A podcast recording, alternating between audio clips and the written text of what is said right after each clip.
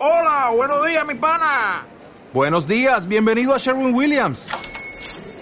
¡Ey! ¿Qué onda, compadre? ¿Qué onda? Ya tengo lista la pintura que ordenaste en el ProPlus app. Con más de 6.000 representantes en nuestras tiendas listos para atenderte en tu idioma y beneficios para contratistas que encontrarás en aliadopro.com. En Sherwin Williams somos el aliado del PRO. Estás escuchando De Profesión Aventurera con Sara Bielba del blog Aventuras Compartidas en radioviajera.com.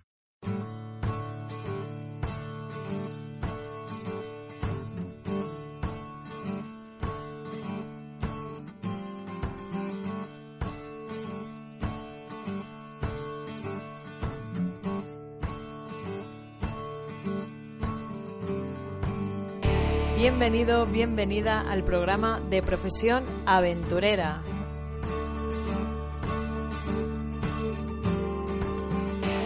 Mi nombre es Sara Bielba, soy veterinaria creadora de la web de aventuras compartidas, viajera incansable y una apasionada de la fotografía. Este programa es para ti si como yo no crees en lo que la sociedad dicta que debes y no puedes hacer, sino en alcanzar sueños, coleccionar experiencias y atesorar grandes recuerdos.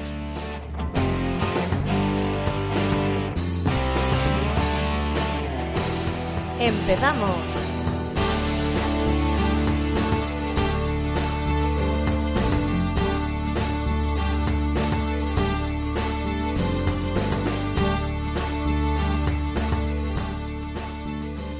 Buenas a todos, aventureros. Aquí estamos una semana más en otro episodio de Profesión Aventurera. Y esta semana nos acompaña Sonia. Muy buenas, Sonia.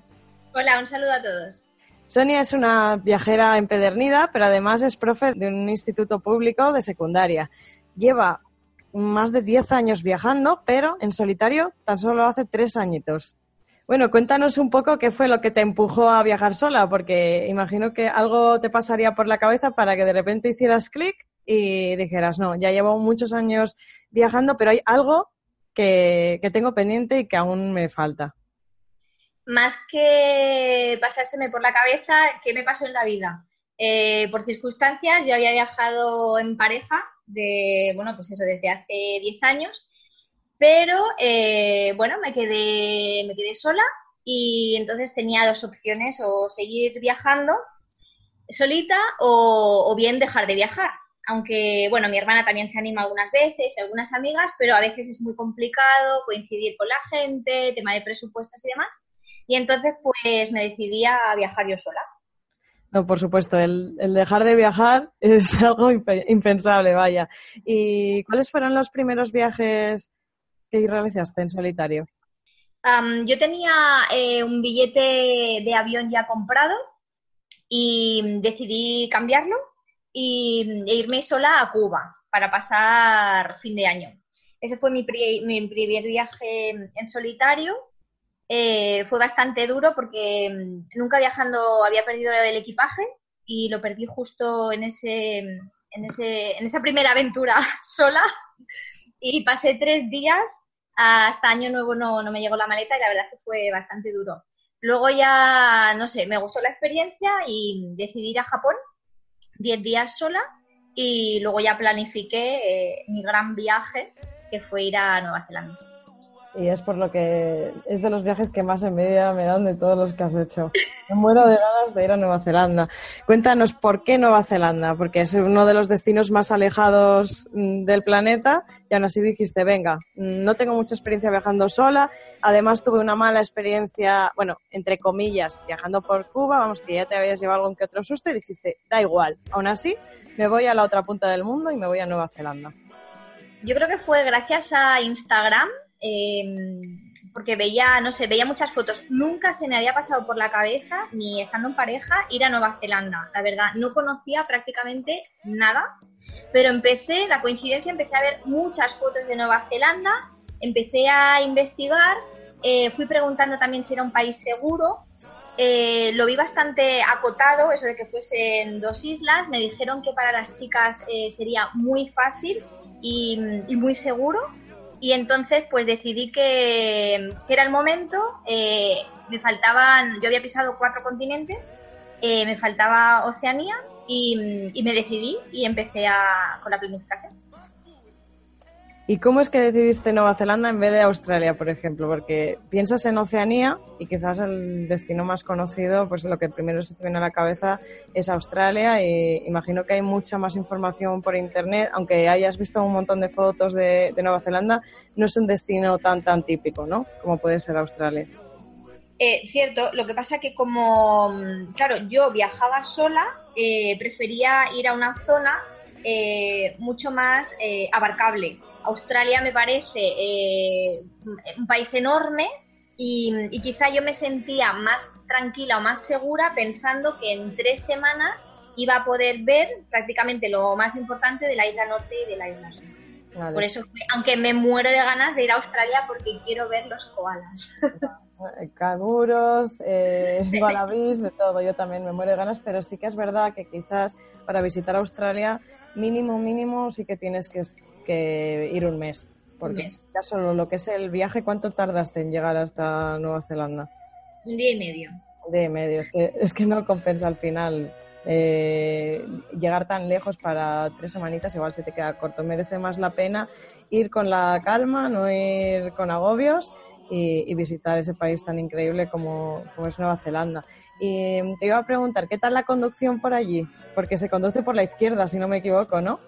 Correcto, era la primera vez que, yo conducía por la izquierda porque alquilé un coche allí en, en Oakland cuando llegué y mm, no sé, tenía mucha curiosidad, eh, me resultó como un juego.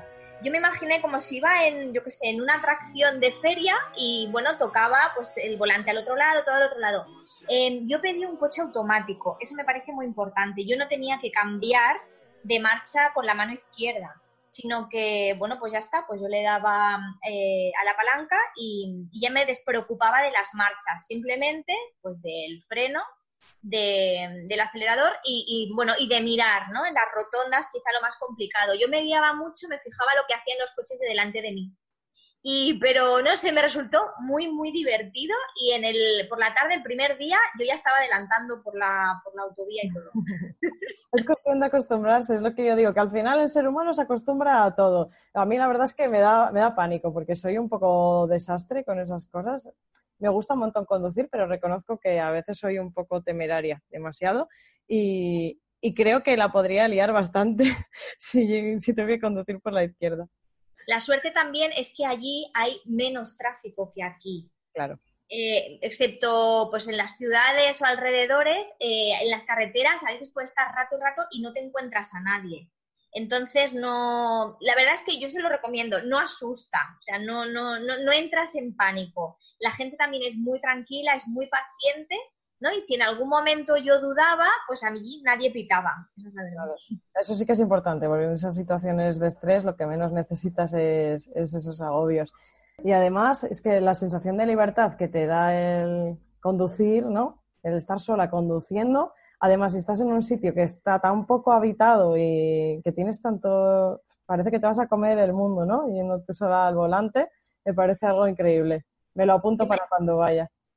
yo me sentía crecida, es decir, me llevé mi, USB con música, mi música, eh, yo decidía dónde iba, cuándo paraba, eh, cuánto rato me estaba, eh, porque la verdad es que sí, la sensación de coche igual a libertad es total, porque en algún momento conocí chicas que iban en autobús, porque hay un autobús que recorre Nueva Zelanda, las dos islas, entonces tú puedes decidir dónde bajarte. Pero claro, ellas llegaban a ciudades o a pueblos y ya no podían, ¿no? Hacer nada más. En cambio, yo pues podía subir pues a la montaña, me iba al otro lago y sí que sentía que tenía muchísima más libertad.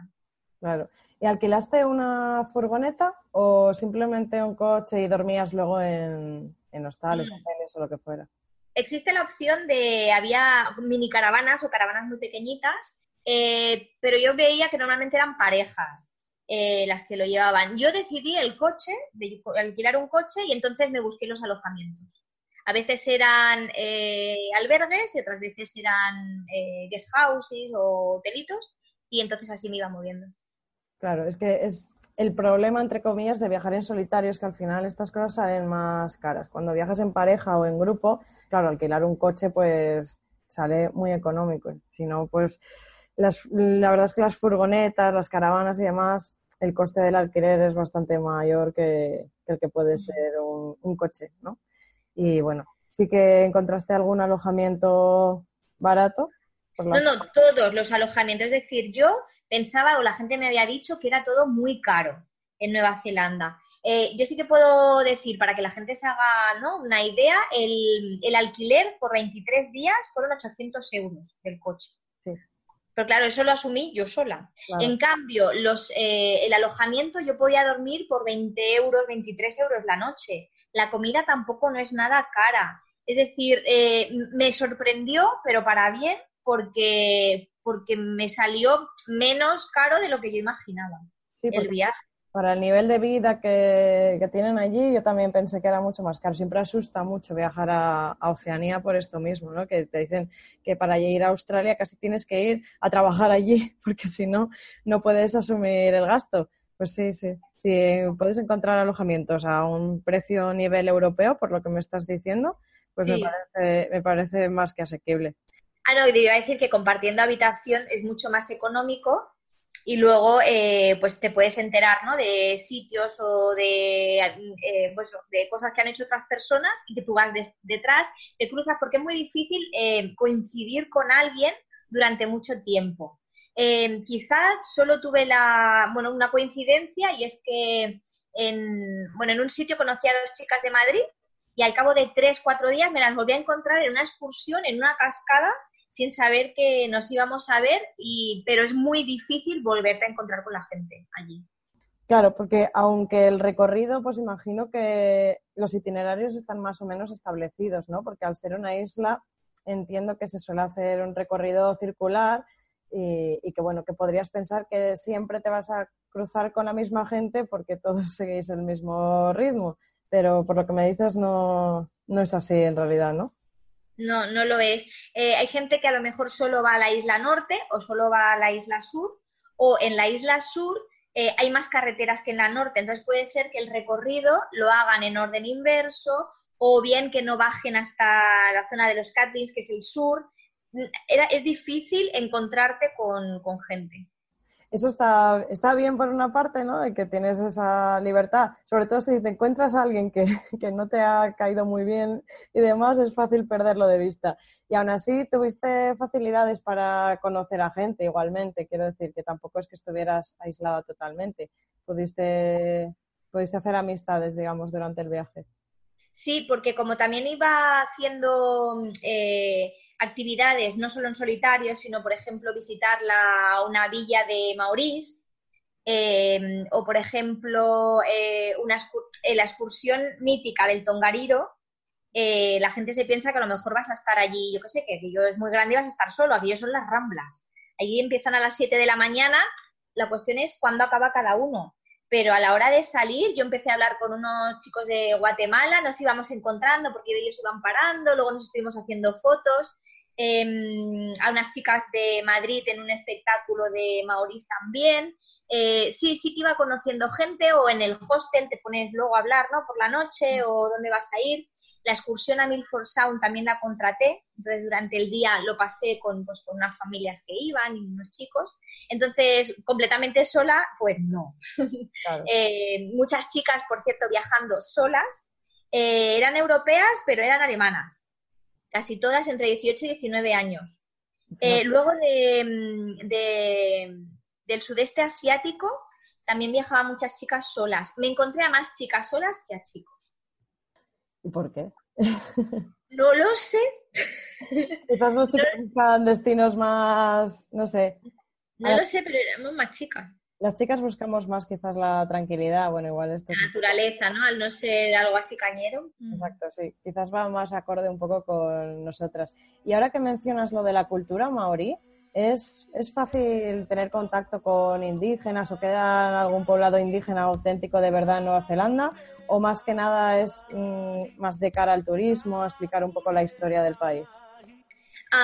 pueblo indígena eh, puro no queda lo que queda es un reducto de descendientes que han querido mantener las danzas, las canciones, las costumbres y entonces sí que viven en comunidad, pero mm, trabajan enfocados al turismo. Entonces ellos reciben a grupos solo en la zona, en la isla norte, en la zona de Rotorua. Ahí es donde se concentran. Que a mí me constan que hay como dos villas, como dos comunidades. Eh, sí que me pareció eh, no una turistada, sino bastante auténtico porque te explican cómo vivían, eh, cómo fabricaban los juegos, los instrumentos, las herramientas. te, bueno, te muestran los bailes, las canciones, cómo cocinaban. Yo me apunté también a una cena, entonces, porque ponen bajo la tierra, como está muy caliente esa zona geotermal, entonces cuecen lo que es la verdura, eh, la carne, las patatas, lo cuecen bajo tierra y entonces después de que te hacen la explicación se puede cenar y probar. Entonces me pareció muy interesante. No sé si a alguien le resultaría una turistada, pero yo aprendí sobre la cultura maorí. Claro, porque en ese caso sí que te muestran, pues mm, sí que la tienen bastante arraigada, aunque luego se dediquen mucho de cara al turismo, no es como por ejemplo aquí en las Ramblas si ves a, gente de otros países no disfrazados de flamenco, que ahí sí que sí dices, no, esto, esto es una turistada. Pero allí no lo veo mal, si realmente, aunque, aunque no sean indígenas puros, pero eh, sí que, pues eso, sí que tienen bastante arraigada todavía esa cultura y la quieren mostrar al resto del planeta, pues me parece estupendo. Cuéntanos, ¿qué es lo que más te gustó del país? Em, yo elegiría em, en la isla norte eh, la zona de los volcanes. Yo hice el trekking de un día entero, del Tongariro Alpine Crossing. Eh, para mí fue mm, espectacular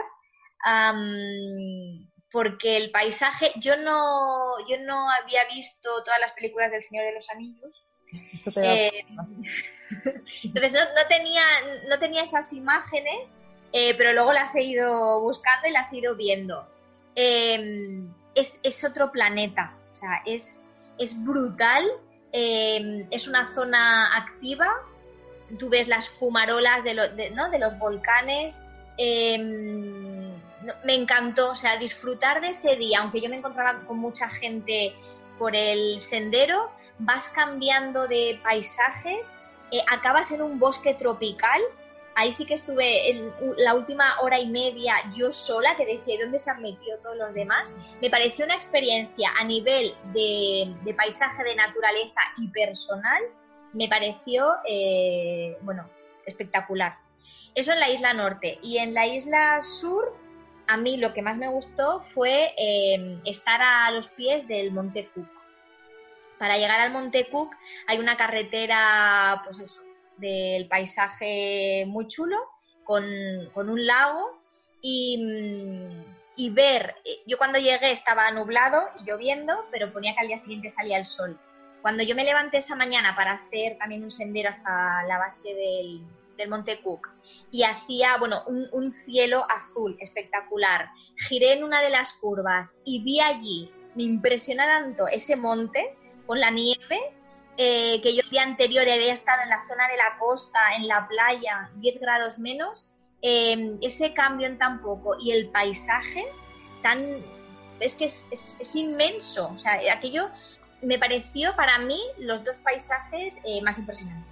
Te hacen sentir pequeñita, eh, decir, ¿qué pinto, yo aquí? y pienso que mis problemas son importantes. Y es que soy nada, un punto en mitad de la nada, ¿no?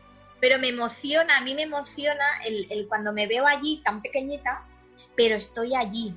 Entonces, qué afortunada soy de poder estar disfrutando y empapándome de todo esto, ¿no? Entonces, a mí a veces me emociona, me puede emocionar la belleza arquitectónica, ¿no? De un monumento y a veces me, me emociona la belleza natural. Y en esos dos casos yo me emocioné de ver ese paisaje es muchísimo más impresionante. Para mi gusto es mucho más salvaje, te sientes más aislada en esas situaciones eh, y mucho más realizada también. Es decir, jolín, es que estoy, fíjate dónde estoy y por mí misma he conseguido llegar aquí, ¿no?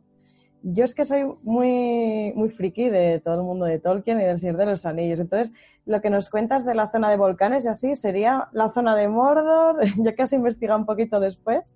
Correcto, es la zona de, es la zona de Mordor, sí, sí. El volcán ese tan grande es, esta, es esta justo antes de llegar a la zona de las lagunas Esmeraldas, está, está allí. Eh, a veces es difícil verlo destapado, yo lo vi muy poquito destapado porque luego se llena de niebla de seguida, pero sí, sí, es Mordor. Había un grupo de chicos que iban haciendo el sendero con altavoces y con banda sonora, entiendo yo, del Señor de los Anillos. Bueno, es que yo tengo clarísimo que el día que vaya, no sé si con unos altavoces, pero por lo menos con mis cascos, con toda mi banda sonora descargada, voy a ir y suerte si no voy disfrazada de elfo o de, de hobbit o de algo de esto, porque me, parece increíble, la verdad. Es un sueño. Y visité los estudios donde mm, eh, se grabó el Hobbit. Hobbiton, sí, sí. Eh, yo, claro, de verdad no tenía, no, no sabía del argumento, pero es, es indiferente em, porque lo tienen muy cuidado. Em, está escondido para que tú no puedas ir por tu cuenta, sino que lo tienes que hacer con ellos. Em, pero aquellos jardines, los huertos, eh, todo lo tienen impecable. O sea, es mm, de verdad para hacer mil fotos allí. Lo único que no me gustó es que está muy masificado hacen grupos cada 20 minutos y entonces, como digo yo, vas a golpe de pito. Eh, cada grupo tiene una ruta para no coincidir, pero yo que sé, allí podríamos haber juntas, yo mil personas, no sé. Eh, me pareció mm, muy, eh, muy acelerado. Yo hubiese estado más tiempo disfrutando, ¿no? Pues haciendo más fotos. Pero, pero bueno, es, la verdad es que sí que lo recomiendo, la visita. Yo creo que fue la entrada más cara que pagué, pero sí, yo creo que merece la pena. ¿Cuánto más o menos puede costar la entrada? 48 euros. 48 euros, bueno. Es algo que hay que hacer una vez en la vida, la verdad. Es, sí que es caro, pero bueno. Hay, lo que tira un poco para atrás lo que dices, que parece un poco como si fueran todos un rebaño. También imagino que dependerá un poco de la hora del día a la que vayas, ¿no? O de la época, más bien. O bueno, no sé. Yo creo que eso siempre está lleno de gente, creo. Porque tú, ¿en qué época fuiste a, Nueva Zelanda? Yo fui en diciembre. Yo pasé allí eh, Navidad y fin de año. Que también es una época, temporada alta en casi todas partes, pero bueno, aún así sí que creo que, ese sitio en concreto será de los más visitados de, toda Nueva Zelanda. Eh, si tienes que elegir un sitio, aunque creo que va a ser muy difícil porque por lo que me estás contando me parece un lugar de ensueño, pero si tienes que elegir algún sitio que no repetirías o que te decepcionara, ¿cuál dirías? Mm, no hay. me lo imaginaba, no sé por qué me lo imaginaba. Ya me has convencido del todo para, para intentar ir, sea como sea. No, es que no hay. La zona que tiene menos atractivo es eh, la costa este de la isla sur. Em, es más, eh, tiene una parte industrial, em, es menos espectacular. Es donde está la playa con eh, esas rocas redondas generadas por la erosión. Quizá allí solo hay eso. ¿no? Desde el sur, desde los Catlins hasta mm, que hay Christchurch, que es la, la ciudad más grande, ahí quizá eso es lo que se queda mm, más pobre. Pero todo lo demás, a todo lo que yo visité, mm, yo no, quitaría nada. Y háblanos de la gente, porque más o menos en otros lugares del mundo sí que tenemos una idea de si la gente es más agradable, menos agradable y demás, pero la verdad es que esa parte de Oceanía la tengo un poco perdida y no sé si es fácil, pues eso, entablar conversación con gente local, si son abiertos o si son más cerrados. Es gente muy maja eh, y muy servicial. Eh, yo nada más llegar el segundo día, eh, estaba, iba a cargar las maletas, la maleta en el coche y ya un señor directamente sin preguntar cogió mi maleta y la metió al maletero. iba paseando él por la mañana. Es gente muy tranquila, no tienen prisa, Em, en, las en, la gasolinera, pues un señor con un coche me preguntó si sabía cómo echar eh, la gasolina al mío. pude disfrutar eh, con ellos, entré en el nuevo año, eh, la noche vieja, yo cené sola a las siete y media de la tarde en una, bueno, estaba yo sola, una hamburguesa, cené, y entonces me invitaron a ir a una especie de, mm, era como un, como una granja, eh, era como un, no sé, se reunían diferentes vecinos de la zona. No había conexión, no había ni wifi ni había datos de ningún tipo, allí no había internet. Em, y, yo tuve la sensación como si hubiese retrocedido 50 años, em, como en las películas, yo que sé, americanas, porque tienen una mezcla entre ingleses, americanos, eh, polinesos, es una mezcla especial, eh, pero allí estaban cantando música country. Me lo estaba imaginando tal cual, con la música country. Con sus instrumentos, eh, allí de muy buen rollo, hasta que llegó ¿no? la, la, cuenta atrás y entonces luego todos abrazados y cantando y bailando. Y mm, la verdad es que me, bueno, me invitaron a que saliera a bailar con ellos. Eh, no sé, fueron para mí muy acogedores en esta, bueno, antes de ir, que yo tuve que cenar sola, la cocinera y su hija se acercaron para hablar conmigo y estar un rato conmigo. La hija había estado estudiando en Girona ah, y entonces sabía un poco así algo de España y me preguntaron que qué hacía yo allí sola, eh, me preguntaban pues cómo se celebraba aquí la Nochevieja. Eh, no tendrían por qué haber salido de la cocina y en cambio se vinieron ahí a hablar conmigo. Entonces yo guardo un recuerdo eh, muy entrañable de, la gente con la que me fui cruzando. No fue mucha, mucha gente. Eh, sí, porque, bueno, claro, en las zonas turísticas pues hay menos, pero cuando pude, ¿no? Con la población local, la verdad es que el trato fue excelente. Muy bien. No, no, es que me estás poniendo los dientes largos, la verdad. ¿Para qué mentirte? Y lo único, el mayor impedimento que veo yo allí es el presupuesto, que bueno, eh, aún así ya nos has comentado un poco, pero mm, eh, cuéntanos un poco por cuánto te, te pueden salir eso, tres semanas en Nueva Zelanda, sumando un poco el coste del billete, el coche de alquiler y demás. Yo eh, no en todos los viajes, no en todos los viajes hago el, el, presupuesto tan detallado, pero en este sí quise hacerlo porque tenía la sensación de que iba a ser el viaje más caro de mi vida y mm, que ahora no va a ser el más caro, pero eso ya te lo explico luego. Eh, pero en total sube a unos 4.600 euros. es que es mucho dinero. Es mucho dinero.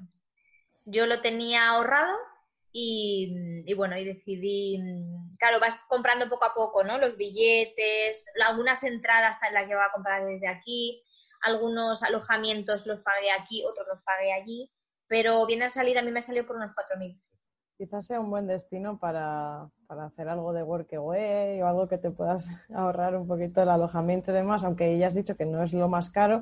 Desde luego que lo que más encarece el viaje es el billete, que imagino que menos de 1.000 euros no vale, ¿no? ¿Cuánto? 1.500. Y, y el coche, bueno, autostop en esa zona lo veo muy difícil porque si dices que no hay casi gente, yo cogí, nunca había, nunca había cogido a nadie, yo cogí a dos chicos eh, haciendo autostop. Uno era nada, un trayecto muy corto, había acabado un sendero y el coche lo tenía en la población, eh, nada, cinco minutos, era un chico francés. Y luego otro chico sí que lo llevé pues tres horas en el coche, em, era de Estados Unidos, pero no es lo frecuente encontrarte autostop, no, más bien o ir en autobús, por ejemplo quizá puede salir más barato, sí. O si vas en coche, compartir, ¿no? Claro. Sí, quizás algo tipo BlaBlaCar o lo puedes anunciar, eso sí, no sé si existe alguna otra aplicación o algo que similar, pero bueno, quizás sí que sea la forma de, pues de economizar un poco y si no, pues bueno, lo que tú dices, ahorrar, no hay, no hay prisa, el mundo es muy grande, ¿no? Y siempre hay tiempo para ir a, a Nueva Zelanda. Pero sí que la verdad es que me está encantando todo lo que me estás diciendo y ahora me das mucha envidia y, no sé cómo, pero tengo que intentar ir cuanto antes. Y nos has mencionado que no es el viaje más caro que, vas a hacer, que ya tienes otro gran viaje en mente. Cuéntanos, a ver, ¿dónde te vas a ir? Me voy, me voy en dos meses y poco a... Voy a la Antártida. ¿Qué me dices? Voy, voy, cuando llegué de, cuando llegué de Nueva Zelanda, em, bueno, esto de que dicen que no acabas un viaje y ya estás pensando en el siguiente, yo puedo decir que es cierto, que para mí sí, es así. Entonces yo volvía de Nueva Zelanda de haber pisado mi quinto continente y mm, bueno, las casualidades, allí había también conocido, hablado con una chica de Nueva York que, que había estado en la Antártida, me enseñó fotos y entonces pensé que, ostras, si había hecho el quinto, me faltaba el sexto continente, ¿no?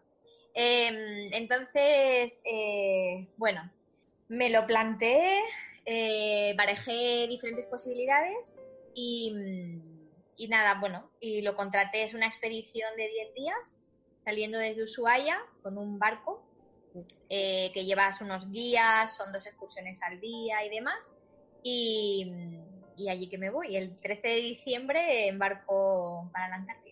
Tengo que confesar que es mi mayor sueño. Yo siempre he sido de destinos de frío, la verdad, y entonces para mí la Antártida es como, no sé, no sé, lo, pienso y me pongo a llorar. Y ahora que me dices Nueva Zelanda, me estás hablando de Nueva Zelanda, de la Antártida, voy a tener que dejar de hablarte después de esta entrevista, porque, madre mía, ¿por cuánto más, si no es indiscreción, por cuánto más o menos puede salir un viaje a la Antártida? Eh, por 6.000 euros. 6.000 euros. Bueno, a ver. Pensé incluso, fíjate, que iba a ser más caro, porque me habían hablado. También dependerá del tipo de barco en el que vayas y demás. Claro, igual, igual lo que yo. Yo comparto camarote con dos personas más, es triple. Vale. El camarote, ¿no? Para abaratar también un poco. Eh, pero claro, es que ahí no entra el vuelo de ir Ya, claro. y volver. Entonces simplemente son los 10 días eh, que estás en el barco. Yo lo miré, intenté eh, varias opciones, desde Argentina, desde Chile, ¿no? A ver qué navieras y, mm, y creo que es lo más económico. No, es, es bastante económico, la verdad. ¿Para dónde es? ¿no? Que es, ahí sí que es el fin del mundo, literalmente. Que además no sabemos cuánto tiempo va a estar ahí, porque, visto lo visto, cuanto antes mejor. Pues nada, ya nos contarás a tu vuelta. Me Para- encantará poder explicaros. A para, ver, el- para final de año otra entrevista para que nos vuelvas a poner los dientes largos de, de esa maravillosa aventura. Qué guay. Y a ver, danos algún consejo para la gente que aún no se atreva a viajar en solitario, tanto chicas como chicos. ¿Qué es lo que, qué es lo que le dirías a alguien que le está rondando la idea por la cabeza, pero piense que o que no vale para eso, que es demasiado tímida, o que es mm, demasiado pequeña, demasiado mayor? ¿Qué consejo yo creo, yo creo que eh, a todos se nos ha pasado por la cabeza, ¿no? Antes de viajar solos, que da miedo, ¿no? Que da vértigo. Es, hay, hay un cierto miedo. Yo les diría que es normal que dé que dé impresión de, de moverte tú solo porque no estamos ni acostumbrados ni educados a hacerlo así, al menos en nuestro país, creo, ¿no? De hecho, tú dices que viajas sola y, y lo ven raro, eres, ¿no? Eh, ¿Y cómo, no? Y, el peligro, y, y qué te puede pasar? Entonces, eh, ya, claro, romper con esa barrera no es fácil. Entonces, tenemos muchos prejuicios nosotros, ¿no? Eh, de viajar solo. Entonces, yo les diría que, bueno, que asuman como normal ese, miedo, pero que si verdaderamente les gusta viajar y quieren experimentar una forma de viaje, de sentirte un poco más ¿no? libre, de conocerte a ti, de, de sentirte luego también incluso más seguro contigo mismo. No hace falta que quizá no pues hagan un viaje esto de veintipico días como hice yo a Nueva Zelanda, sino que pueden probar con una escapada de fin de semana a ver qué tal. La primera vez que comes o cenas en un sitio solo es raro. Te sientes, eh, piensas que todo el mundo te mira.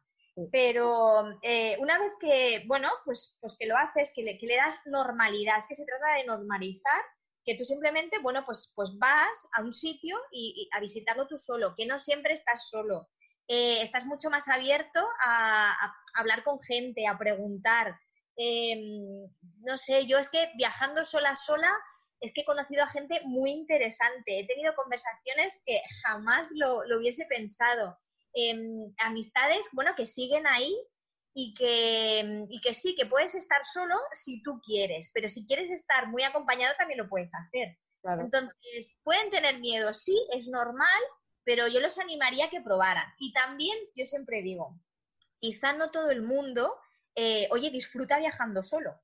Sí, sí, y, no pasa nada, ¿no? No todos se nos da bien todo o, valemos para todo, ¿no? Entonces, eh, que lo quieren probar, bien, que no, oye, pues tampoco, ¿no?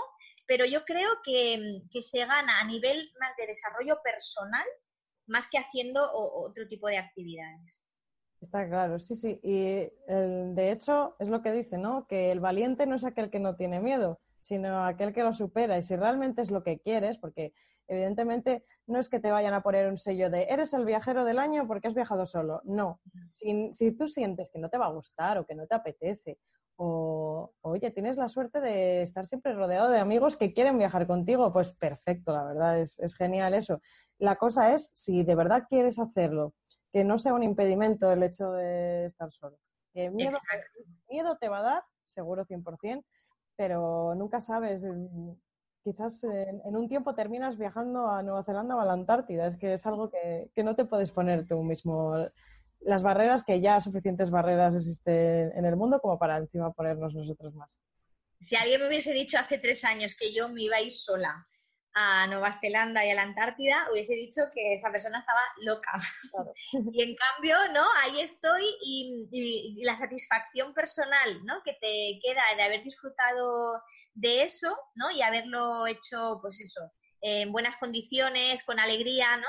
Y, y, pues eso, saboreando todo lo que te ofrece, aunque estés tú sola, pues es que sinceramente no tiene precios. Totalmente de acuerdo, Sonia, de verdad.